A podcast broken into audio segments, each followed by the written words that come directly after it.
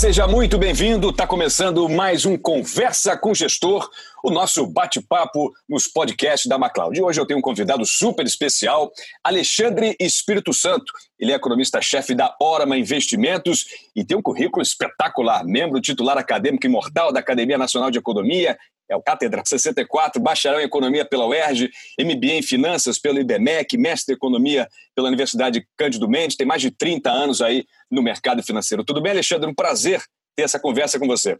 Olá, tudo bem? O prazer é meu. Vai ser ótimo a gente poder bater esse papo. Bacana. Bom, e já vejo que você é meu colega nesse gigante abandonado de aço e concreto chamado UERJ.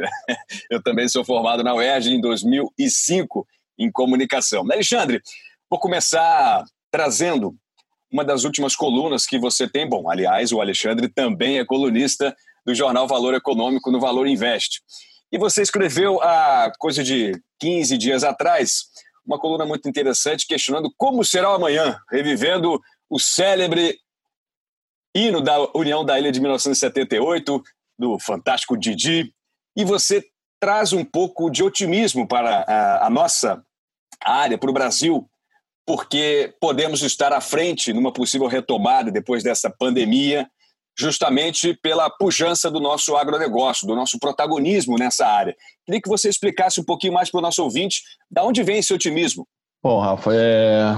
a ideia é, que eu tenho é que nós vamos, depois deste momento, não é, que já está muito extenso e parece que vai ser ainda mais, mais, pro... mais longo, né, vai ser prolongado, é, a minha cabeça é que o mundo vai ser completamente diferente né, de qualquer tipo de parâmetro que a gente possa ter.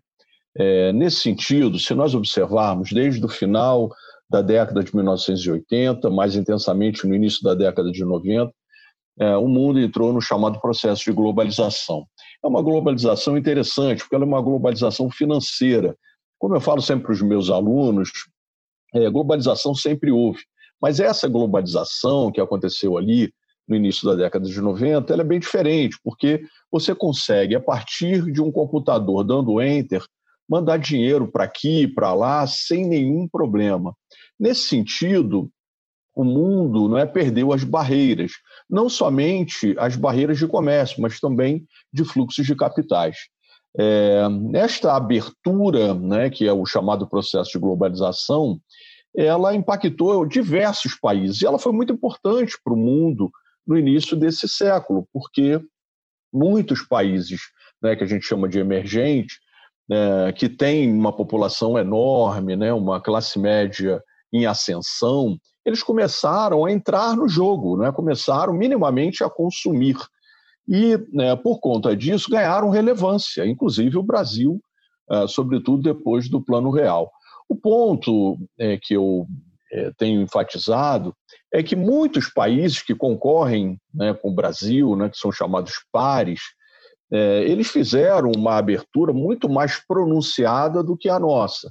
O Brasil, infelizmente, apesar de ter é, promovido alguma abertura, não foi é, uma abertura é, tão parecida ou tão intensa quanto outros países. É, se nós pegarmos, por exemplo, um número que eu gosto muito, que é a corrente de comércio, né, pegar as exportações e as importações do Brasil em relação ao comércio global, ela é muito pequena. Então, é, o que eu tenho notado e tenho percebido, e isso a gente pode depois até conversar um pouco mais, é que depois que é, essa pandemia, que a poeira assentar, é, eu vejo que é, o mundo vai se tornar é, um pouco mais refratário a essa globalização. Isso já está acontecendo na minha cabeça. Olha, a semana passada, o Trump né, batendo lá na China, dizendo que o vírus né, foi lá de um laboratório chinês, que ele quer eventualmente é, conversar para é, ver se há condições de é, cobrar alguma coisa da China. É, na minha visão, o mundo vai sair é, com mais é, mais refratário a essa globalização do jeito que era, e, eventualmente, a China vai perder um pouco de relevância é, por conta de uma eventual até xenofobia, né, que é algo que a gente não deveria é, aprovar. De qualquer maneira, o aprendizado, se eu estiver certo, de outros países será muito maior do que o nosso. Porque, como você mencionou, e foi o que eu escrevi no meu artigo, é, o Brasil produz basicamente é, commodity, commodity agrícola, proteína, minério de ferro. Né? De um tempo para cá, petróleo, mas vamos ficar só em comida, proteína, minério de ferro. É, o mundo, depois disso tudo, vai continuar precisando se alimentar, vai precisar fazer infraestrutura, consequentemente, minério de ferro. Então, nessa história, a minha percepção é que nós, brasileiros, não é, que temos, somos o celeiro, um dos celeiros do mundo, nós temos uma vantagem competitiva, comparativa, em relação aos pares, né, os países parecidos, semelhantes a nós. Por isso, o meu ponto, né, que eu friso muito, só para não me estender demais, que nós precisamos continuar com as reformas, com a governança fiscal, para que os investidores internacionais, as empresas estrangeiras, elas percebam que realmente o Brasil está fazendo seu dever de casa em relação ao lado fiscal e, consequentemente, que possa entrar dentro é, dos, é, das, dos novos investimentos que, esses, que essas empresas e esses investidores vão fazer. É, e, e você tem razão nesse sentido desse processo é, de recrudescimento do protecionismo. A gente teve o Brexit né, recentemente. Uh, o próprio Trump, assim que ele assume, ele já parte para uma guerra comercial com a China, né, é, é, tomando medidas protecionistas, sentando-se à mesa de uma maneira quase que forçada com o governo chinês para renegociar certos aspectos.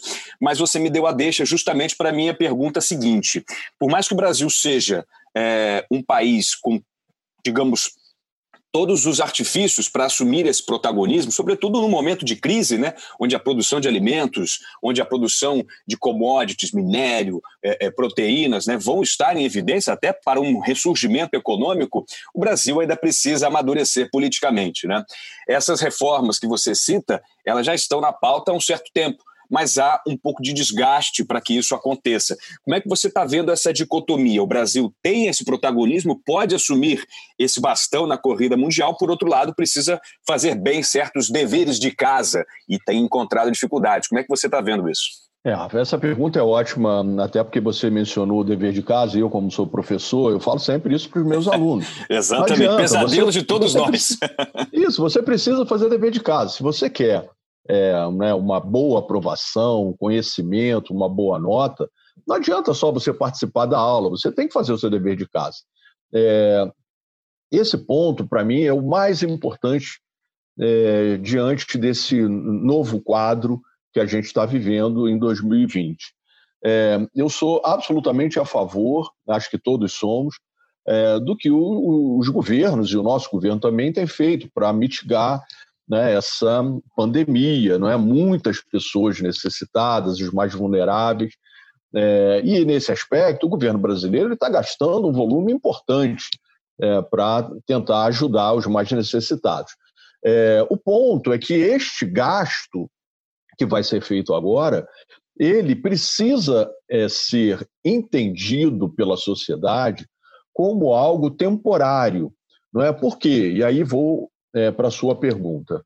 É, durante a década de 2010, o Brasil ele foi um país que não teve governança fiscal. O que, que eu quero dizer com isso? É um país que, apesar né, de é, a sua melhora em termos globais, né, da participação né, do país no mundo, nós, infelizmente, revertemos um superávit que, que tínhamos é, nas nossas contas e é, tornamos esse superávit em déficit e assim mantivemos é, ao longo de praticamente todo 2010, a década de 2010. E olhando sob esta ótica, o que, que significa quando você é, faz déficit? É que nem a gente em casa. Se a gente tem déficit em casa, se a gente faz do que tem de renda, a gente vai precisar se endividar. Né? E o governo brasileiro ele fez exatamente isso, ele se endividou. E essa dívida ela se tornou uma dívida é, muito pesada à medida em que a taxa de juros precisava subir para atrair a poupança e financiar esse déficit. Então, é, a partir do governo Temer, nós tivemos uma mudança de direção nesse aspecto. Olha, a gente precisa fazer dever de casa, a gente precisa voltar a ter contas é, equilibradas, minimamente equilibradas. Precisamos reduzir esse déficit que está muito alto. E veja, é, é importante falar isso. O Brasil ele tem uma dívida é, em relação à sua riqueza, ao PIB, que para o nosso padrão, o padrão de país emergente, é elevada. Alguns até falam, não, poxa, Alexandre, mas pô, o Japão tem duas vezes mais dívida do que PIB, Estados Unidos tem uma vez dívida do que PIB, né? a Alemanha é, é muito alta, a Itália é 130%, mas para um país é, como o Brasil, ter uma dívida PIB né, na faixa de 75% é algo que não é confortável, minimamente não é confortável. E essa dívida. Rapidamente, Alexandre, comparando, é como se é, o Brasil fosse um, um, um, uma pessoa de classe média que ganhasse uma renda todo mês, mas uma renda com muito sacrifício, com muito suor, chegando ali, vamos imaginar, uns 5 mil reais, e estivesse gastando 13,500, 4 mil, enquanto os Estados Unidos têm uma renda muito maior e aí assume, claro, um gasto também maior, porque sabe da sua força econômica, os seus meios de produção e, claro, a sua riqueza sendo produzida de acordo com seus meios. Seria mais ou menos isso, né? Perfeito, Rafa, muito bem colocado. Exatamente esse aspecto. Portanto, é, fazer esta política não é, de é, ajeitar não é, o, o, lado fiscal é algo que vem sendo feito desde o governo Temer e que no governo Bolsonaro, com a equipe do Paulo Guedes, é, foi é, aprimorado, ou pelo menos há uma tentativa. E o primeiro degrau, não é, na verdade, é, foram vários degraus ao mesmo tempo, a, a reforma da Previdência que aconteceu no ano passado. É, porém, só a reforma da Previdência ela é insuficiente. Então, era necessário é, que nós continuássemos com as reformas. E estava, estavam agendadas as reformas para esse ano.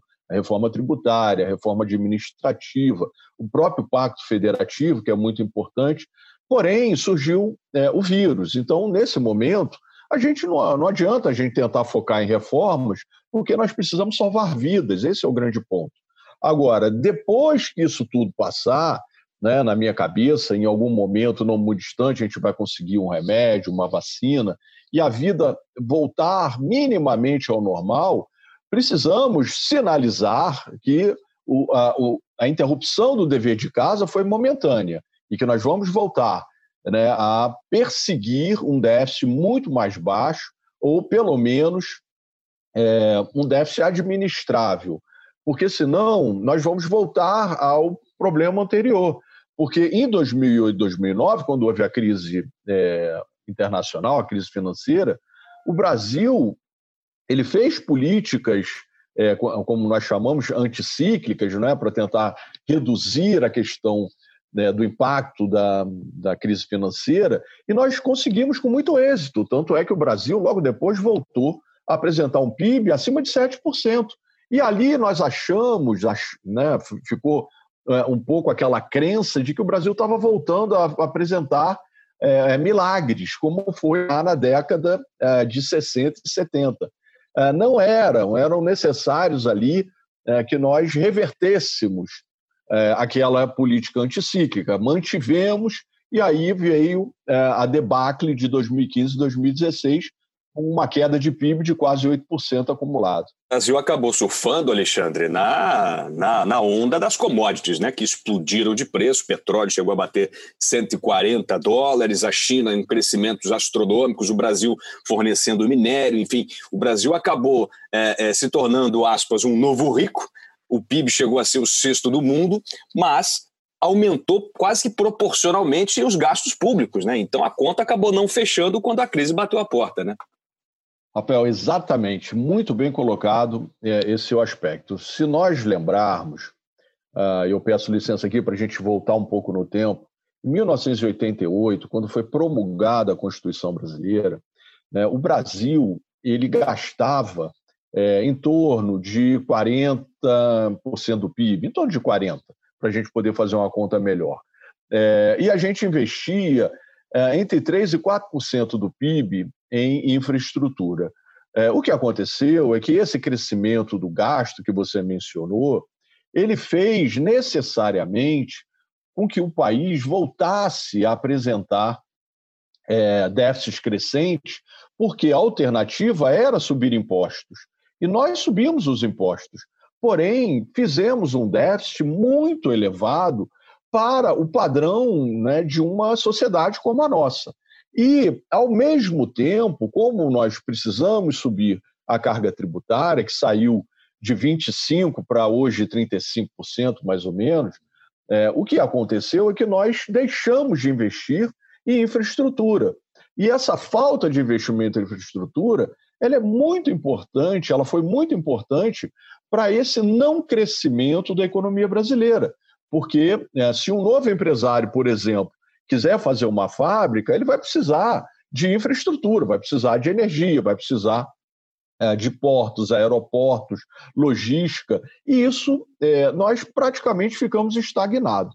É, por isso, a minha percepção, cada vez mais, a minha crença, de que se o país voltar a ter responsabilidade fiscal, é, nós temos muito espaço para voltar a crescer, porque os investimentos eles foram adiados pelo menos nos últimos 10 anos e, consequentemente, é, juntando com aquela questão de sermos produtores de commodities agrícolas, é, seríamos beneficiados. Portanto, é, o meu otimismo é um otimismo não é, moderado de quem é, tenta é, pegar é, as informações não é, macroeconômicas e tentar fazer com que seja racional, minimamente racional. Agora, temos ruídos é, esse ano, que são ruídos políticos, como você mencionou. Tudo isso é, são entraves, são entraves e que eu, eu torço para que nós consigamos é, superar. Alexandre, é, não é prerrogativa do Brasil essas medidas de socorro fiscal, né? A gente tem acompanhado aí os Estados Unidos em pacotes trilionários, a União Europeia também chegando nesses valores, Japão, enfim, praticamente todos os países que passaram uh, e estão passando ainda né, pelo problema sanitário da crise do coronavírus, estão fazendo um esforço de guerra realmente. Né? Mas é claro que essa crise pegou o Brasil num processo de soerguimento. Né? O Brasil veio de uma crise muito grande, o, o, o, o crescimento de 2016 é, chegou a bater menos 3, né? depois veio devagar, a expectativa para 2019 era de 2,5, foi a quase 1 e pegou a gente como se fosse fazendo uma comparação com aquele pugilista quando ele está levantando-se, se agarrando nas cordas, ele toma outra na ponta do queixo. Como é que você enxergou o Brasil nesse contexto da crise? Qual era a nossa organização para enfrentar, de fato, um problema financeiro tão forte como esse? Bom, Rafa, eu, é, assim como acho que a maioria das pessoas, né, eu fui surpreendido com essa questão do vírus. É, eu tinha uma, uma, perspectiva que esse ano de 2020 seria é, muito melhor do que o ano de 2019. Né? Eu tinha uma projeção é, de PIB de um crescimento em torno de 2,5%. É, mas o ano, ele, é, como eu até mencionei no outro dia num artigo, é um ano que parece o roteiro de um filme hollywoodiano, né? porque nós começamos o ano na primeira semana com os americanos atacando um comboio né, iraniano no Iraque, e aí ali morreu um general iraniano. Havia ali uma ideia de que podíamos estar na antessala de uma guerra é, num lugar, numa região perigosa, não é, por conta do, do petróleo.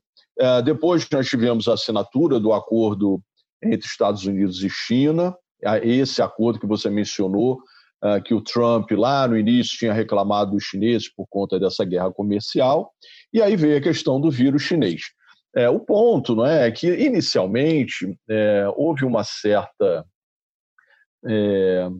É, no, no, talvez uma inocência é, de grande parte dos analistas. Ingenuidade, que, talvez, né? Ingenuidade de que o vírus ia ficar é, restrito à, à China. E ali no carnaval, né, o vírus é, rapidamente se é, espraiou e foi para a Europa, né, para países importantes europeus, Itália, Espanha, para os Estados Unidos, e depois do carnaval chegou aqui no Brasil. Quando isso acontece, a ideia do lockdown, né, desse isolamento social, ganha corpo e, consequentemente, todos nós é, de uma forma é, surpreendente, vamos precisar fazer algo que nunca fiz, fizemos. São projeções baseadas em uma pandemia, onde as pessoas necessariamente precisarão ficar em casa. Vão precisar de trabalho remoto, os que podem, e os que não podem, infelizmente, alguns vão precisar sair e outros provavelmente perder os seus empregos. E, né, nesse sentido, como a, a, a, hipótese da recessão e do desemprego né, ganha momento muito rapidamente ali depois do carnaval, é, os países vieram, como você mencionou, é, com políticas fiscais para fazer, é, faz, pra, é, promoverem gastos para tentar mitigar os efeitos dessa pandemia. O Brasil, é, Rafa, na minha visão, ele foi muito ativo. Né? Eu acho que teve um problema, talvez, que a gente possa é, mencionar, é, um pouco de logística, para fazer com que os recursos chegassem até os mais necessitados, o tal do Corona Voucher. Porém, o Brasil ele está entre os dez países que mais colocaram recursos para serem é, é, para ajudar essas pessoas. Tanto o governo quanto também o próprio Banco Central. O Banco Central entrou com é, o seu arsenal, né, vamos colocar desta forma, é, oferecendo crédito através dos seus instrumentos, reduzindo os compulsórios, colocando crédito para os bancos. Instrumentos Todavia, novos também, né, Alexandre, como é, compra de títulos, né, enfim, coisas que não eram atribuições sim, do Banco estão, Central há pouco tempo atrás, né? Sim, que estão em análise para serem é, executados. É, o que ocorre, Rafael, o que eu, que eu penso, é que, é, infelizmente, isso é, não é uma culpa é, do governo, não é uma culpa do Banco Central. É, esse dinheiro que está chegando, ou deveria chegar, através do sistema bancário, ele encontrou como se fosse um, uma poça. Né? Então, o dinheiro ficou empossado, porque os bancos estão com receio de é, emprestarem esses recursos e lá na frente, com a questão da recessão e do desemprego, eventualmente o, é, receberem de volta um calote. É, tanto é verdade que o Bradesco, na semana passada, é, anunciou seu resultado do primeiro trimestre, já elevando muito fortemente a, a previsão para devedores duvidosos. É, esse ponto é importante, né? fazer com que o dinheiro chegue até os agentes econômicos, as empresas e as famílias, é algo é, que precisamos nos atentar por conta deste, desta espécie de armadilha da liquidez em que caímos. É, uma, uma coisa que vejo com muito bons olhos é a ideia que já vem acontecendo de um tempo para cá das fintechs, né, delas começarem efetivamente a participar desse processo né, de fazer o link é, entre os agentes econômicos superavitários que querem emprestar e os deficitários ou daqueles que estão precisando de recursos. Então, isso é um processo, é um processo lento, porque é tudo muito novo, mas que, é, na minha visão, está sendo feito, ou pelo menos a, as ideias são muito boas, na minha forma de entender. É claro que a gente pode aprimorar, é evidente, porém, é, não é uma tarefa simples, porque é, o que está acontecendo não tem é, comparativo, né? como eu falei no outro dia para os alunos. É, não, tem, não existem pessoas vivas né, para nos contar como foi a, a gripe espanhola no início né, do século XX. É? Então, tudo que a gente está vivendo é algo é, absolutamente novo para todos nós. Sem dúvida nenhuma. É, é, é absolutamente novo, inédito, sobretudo se pensarmos um contexto de globalização. Né? Só para se ter uma ideia, a gripe espanhola que não começou na Espanha, pelo contrário, começou lá nos Estados Unidos, com soldados americanos que foram para a Primeira Guerra, ela matou menos que a, perdão, ela matou mais que a própria Primeira Guerra, né? Ela chegou a matar, se não me engano, quase 20 milhões de pessoas, é, e a Primeira Guerra matou 7 milhões de pessoas, né? E todo esse contexto econômico que a gente vive hoje, ele é realmente sem precedentes, não há parâmetros, né? E uma pergunta que eu queria te fazer, Alexandre, é em relação ao dólar, porque havia um sentimento muito forte de que o dólar, quando chegou ali na eleição de 2018, bateu do R$ 4,00, 3,80, 3,90, é, o sentimento era semelhante àquele lá de 2002, né, quando se aproximou a, a eleição do então candidato Luiz Inácio Lula da Silva do PT, o representaria para o mercado um certo risco, aí veio a carta aos brasileiros, a coisa se acalmou, porém o dólar chegou a bater, na época lá, três e pouco, quase quatro, se eu não me engano, até me corrija se eu, se eu 3,99. Exatamente, 3,99, quase quatro reais, né? Imagine isso lá em 2002, né? Acho que a, a dinheiro de hoje seria quase oito reais, né? Digamos assim. É, Sim, mas, sem dúvida. sem dúvida. Então havia um sentimento de que as coisas iriam se acalmar. Mas não é o que a gente tem observado. Né? E mais, passou-se a aceitar um câmbio mais ou menos com esses valores, né, de R$ 4,50, R$ reais. Inclusive, o ministro Paulo Guedes acabou dando algumas declarações, é, aí trazendo um pouquinho, para minha opinião, um pouco infelizes, né, dizendo que a empregada doméstica não ia mais poder viajar para Disney e tal, mas essa parece ser a nossa realidade. O dólar está aí esticando, chegou a quase R$ reais e está aí se acomodando num patamar de 5,45. Desculpe me alongar, mas só para tentar fazer um contexto para quem está ouvindo a gente. Como é que você está vendo o comportamento da moeda nesse momento? Como é que você avalia o dólar nesse contexto. Já perdemos 36% é, em relação a outros. A, a, a, perdão, só em 2020 perdemos 36% né, de, de valorização frente ao dólar. Isso falando do real, é a maior queda em relação às moedas emergentes. Como é que você está vendo a nossa moeda nesse contexto de crise?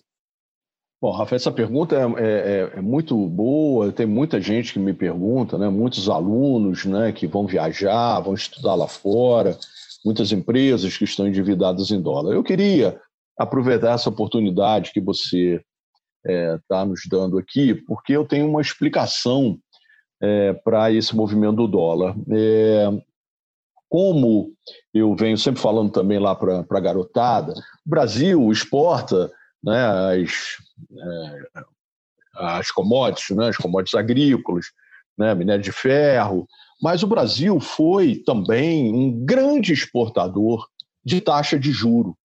E por que isso? Porque é, se nós pegarmos os governos passados, nós trabalhávamos com uma taxa de juro é, acima, né, ali no governo Dilma, de 14%, enquanto o juro internacional ele era muito, muito baixo né, perto de 1%. Muito bem, o que, que acontecia é, com este diferencial é, de taxa de juro? Muito bem, os investidores internacionais eles é, trocavam seus dólares por reais, muitos inclusive se endividavam para fazer essa operação, vendiam dólares e compravam reais para poder aplicar na nossa taxa Selic, que era 14%. Era então, uma alavancagem certa, né? Porque Sim. era um risco baixíssimo, então valia a pena trazer o dinheiro para cá com taxas Perfeito. inimagináveis né, no mundo. Perfeito, é exatamente esse o ponto que eu quero colocar. Então, o Brasil se tornou uma espécie, vou colocar entre aspas, de exportador de taxa de juro. É...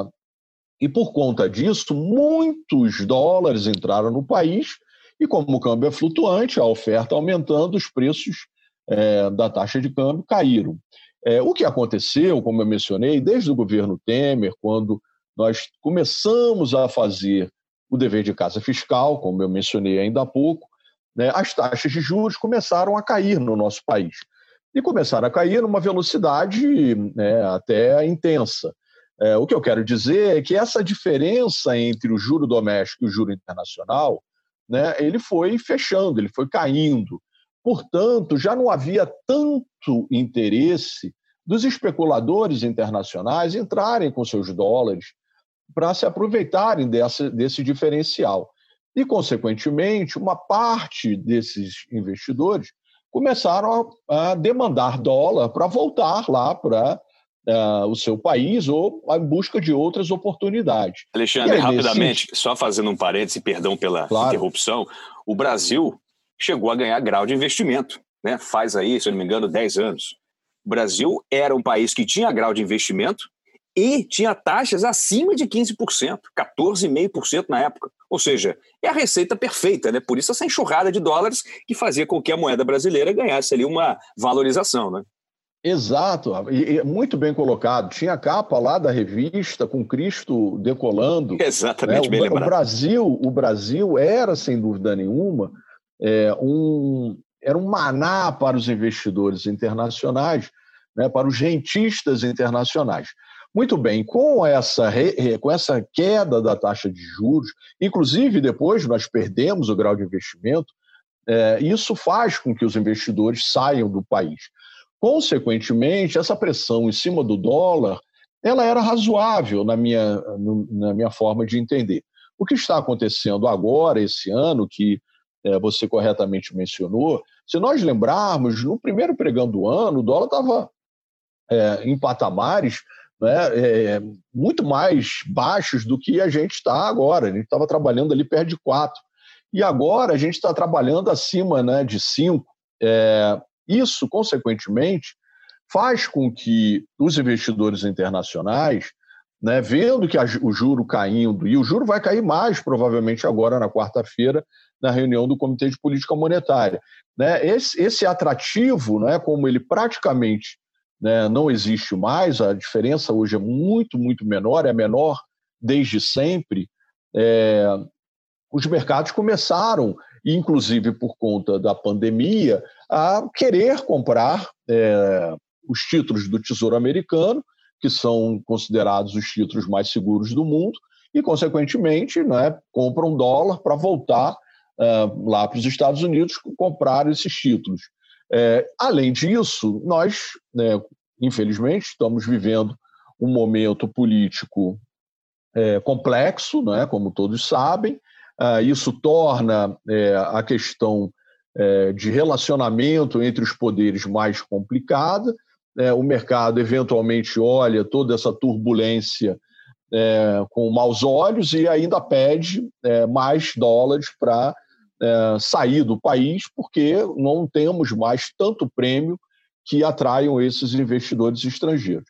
É, na minha cabeça, só para completar, se nós pegarmos o câmbio longo, que é aquele câmbio onde nós é, olhamos, como você mencionou, a diferença de inflação, não é? Se nós pegarmos aquele 3,99 lá diante do Lula, né, ele hoje é acima de 8, como você corretamente colocou. A média desse câmbio histórico, né, desde lá de 99, está em torno de 4,60, 4,70. É, portanto, nós estamos muito acima da média histórica. Mas há um motivo para que isso aconteça, tudo isso que eu acabo de mencionar. Se depois voltarmos a fazer o dever de casa, né, se o mundo voltar minimamente né, a uma normalidade, eu acho que é, tem espaço até para o dólar voltar a cair. Porém, vamos precisar de mais tempo até é, né, termos alguma convicção sobre isso. E, infelizmente, nesse momento, essas pessoas que precisam de dólar, né, porque precisam pagar um compromisso, uma dívida, é, ou precisam né, começar a comprar para fazer a viagem que vai vão estudar. Eu tenho muitos alunos que vão estudar né, no fim do ano e estão precisando comprar dólar. Fico me perguntando o que, que eu faço, professor. Olha, infelizmente eu não tenho bola de cristal ainda, mas é, eu compraria pelo menos um pouquinho agora, né, para que, é, se eventualmente a moeda subir mais, você já garantiu uma parte num preço um pouco melhor. É. Compra ouro, né? ouro é um, um, um, um, bom ativo de proteção, né? Mas é claro, logicamente, estou tô, tô, tô fazendo uma brincadeira, né, professor? Mas, mas o ouro, é, veja, Rafa, o ouro ele é um ativo interessante nessas horas, é, até porque existem muitos fundos é, de ouro, como é o caso do nosso fundo de ouro lá fora. Batendo recordes impressionantes, do, né? Fantástico. É, a gente, a gente entrega a variação do ouro e a variação do câmbio, que é algo importante porque está atrelado. O preço da, da, da onça do ouro ela está muito perto do seu, da sua máxima histórica, que foi ali perto de 1.900 é, dólares, e agora está em 1.700. Não, é sem dúvida. É, e isso também vem de um crescimento vertiginoso, né? Porque há pouco tempo atrás a onça era negociada a 1.200, 1.300, né? Eu sou um cara um pouco mais técnico, grafista, né? É um crescimento impressionante. Mas claro, né? O ouro ele é um, um, um, um ativo safe haven, né? Que é aqueles onde é, nos momentos de crise, nos momentos de apreensão, tem um crescimento elevado porque busca-se, né, a demanda aumenta muito. Professor, infelizmente já estamos chegando aqui na nossa reta final do bate-papo, queria ter mais tempo para a gente poder aprender ainda mais com seus ensinamentos, mas eu queria que você tentasse contextualizar daqui a um ano e meio, a gente tem aí essa expectativa para a criação de uma vacina efetiva, né? Eu acho aí, trazendo um pouco da minha opinião, fico um pouco à vontade para falar sobre isso, até como jornalista que sou, pesquisando, analisando, conversando com cientistas, pessoas é, ligadas mais nessa linha de frente da pesquisa, que não há como sair uma vacina efetiva dentro de um ano e meio. E aí, contextualizando com a nossa realidade econômica financeira, a gente imagina que os mercados só venham realmente a se acalmar de uma maneira um pouco mais consistente quando um remédio estiver pronto, ou seja, um remédio é, antiviral, ou seja, a vacina de uma maneira mais efetiva. Então, é, e, e, muitos inclusive acham que isso vai acontecer, essa crise do coronavírus ela vai vir em ondas, né? Veio essa primeira onda muito forte que pegou todo mundo de surpresa, pode ser que venha alguma segunda e tal, mas essas ondas só se encerrarão quando se depararem com o rochedo da vacina, né? Mais uma vez trazendo o Didi, né? Na luta do rochedo com o mar. Como é que você está vendo é, esse contexto mundial daqui a um ano e meio, dois anos? Como é que a economia vai se comportar? A recessão se anuncia, ela está aí batendo na porta, mas a expectativa é que, com a crise sanitária debelada, as coisas voltem aos trilhos, né? É, Rafa, eu, eu, eu enxergo é, a situação da vacina com é, algum cuidado, não é? Porque é, para que você tenha confiança na vacina, você realmente vai precisar de muito teste. É, existem algumas boas promessas, mas eu é, vou na sua linha. Eu acho que os remédios, é, os antivirais que estão sendo discutidos, é, talvez sejam uma boa, é, uma boa expectativa. O que eu é, quero dizer. Rapidamente, Alexandre, rapidamente, Alexandre, só para é, confirmar o seu argumento, é, a Pfizer, né, a gigante aí, é, farmacêutica, disse que está produzindo uma vacina não pelo vírus morto, com uma nova técnica, uma técnica mais atualizada, com o DNA do vírus. Isso iria diminuir é, provavelmente o tempo da produção da vacina. Porém, a demanda é tão alta, né, professor? Imagina, o mundo inteiro está esperando essa vacina, que a produção, a escala dessa produção é que fica bastante comprometida e todo mundo vai querer essa vacina, né? Então, isso, é, é, até essa produção estiver normalizada e chegar a todas as pessoas de maneira acessível, vai levar aí esse um ano e meio, talvez bem mais, como o senhor está aí é, é, é, imaginando. É, o que a minha, a minha esperança não é que né, nós estamos vivendo num mundo tão tecnológico computadores que fazem cálculos que outrora levariam quatro anos, estão levando não é, quatro minutos, é, que tudo isso sirva né, como, pelo menos fica a minha quimera aqui, não é, de que tudo isso sirva uh, para que as coisas se acelerem. Todavia, é, eu acho que é importante, Rafa, é o seguinte, é, eu tenho trabalhado aqui na Orama é, com um cenário de recessão, uma saída é, tem, vou, vou usar as letras que as pessoas né, têm falado, saída em V, saída em L, saída em U. Eu tenho usado uma outra, que é o símbolo da Nike. Né? O símbolo da Nike ele é um V um pouco mais deitado. Não chega a ser um U, né, mas é, com a perninha um pouco mais deitada. É, e qual é o ponto importante aqui nessa minha forma de ver? É a saturação da, do sistema de saúde. Né? A, a gente, nesse momento, a gente está vivendo, na maior parte dos países, aqui no Brasil principalmente, nas últimas semanas, é, o sistema de saúde está praticamente saturado, a gente não consegue né, mais receber os. Uh, esse é o grande ponto. Né? Então, é, esse momento do, dessa, é, desse lockdown, não é, como as pessoas estão chamando, é, ele vai é, se, em algum, né, na, na, minha visão não muito distante, se transformar num lockdown não horizontal, mas vertical. É, o que, que, eu quero dizer com isso? Nós conseguiremos, à medida em que é, é, o sistema de saúde desafogue, que a gente vá gradativamente trazendo as pessoas né, que não fazem parte do grupo de risco né, para voltar a uma vida relativamente normal. Né? É, é, é, óbvio, é lógico que as pessoas é, vão se sentir, é, de alguma maneira, é, preocupadas, né? será que eu devo ir para a rua, será que eu devo voltar? Mas é, algo que, na minha cabeça, é inexorável, senão as economias vão entrar, vão colapsar. Portanto, na minha visão, a partir do mês de junho, né, entre junho e julho, nós já vamos ver, essa é a minha expectativa, que uma parte significativa da atividade econômica comece a voltar. É, isso já está inicialmente acontecendo em alguns países europeus. É, eu acho que aqui no Brasil a gente vai ter o mês de maio ainda, muito provavelmente, com é, esse isolamento social ainda de forma importante. E a partir de junho também aqui a gente possa gradativamente colocando né, as pessoas de grupos de, que não, são, não fazem parte do grupo de risco, voltando a uma vida, vou colocar entre aspas, normal. Porém, é, pelas, é, pelos estudos que eu venho lendo, que as pessoas é, que são entendidas nesse aspecto têm feito, a vida normal, é, sem que a gente precise né, ficar com esse controle, é, eventualmente só né, lá em 2021. Perfeito. Bom, professor, obrigado demais pela aula que o senhor nos deu aqui.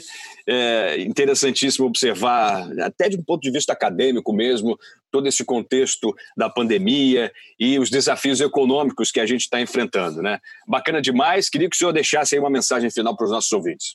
Ah, olha, primeiro queria agradecer muito é, essa oportunidade, esse convite. Não é? Nós da Orama, nós sempre estamos é, preocupados em é, tentar ajudar as pessoas é, a se informarem, não é? a se formarem, terem informações de finanças, de economia. É muito importante, especialmente nesse momento que a gente está vivendo, que os mercados financeiros estão nervosos. E é, MacLeod sempre foi um grande é, parceiro nosso da Orma, então estou aqui sempre à disposição. Se precisarem, é, de mim aqui, da, de, da gente bater um papo. Vai ser um prazer muito grande voltar a conversar com vocês. Bacana demais. Para a gente é um privilégio poder pegar emprestado um pouquinho dos conhecimentos e da experiência de Alexandre Espírito Santo, economista-chefe da Orma e professor do IBMEC. Obrigado, bacana demais. Bom, convido vocês, claro, a assinarem os podcasts da MacLeod. Em todos os agregadores já estamos disponíveis e também visite o nosso site, as nossas redes sociais, MacLeod muito obrigado pelo prestígio da sua audiência e até a próxima. Tchau, tchau.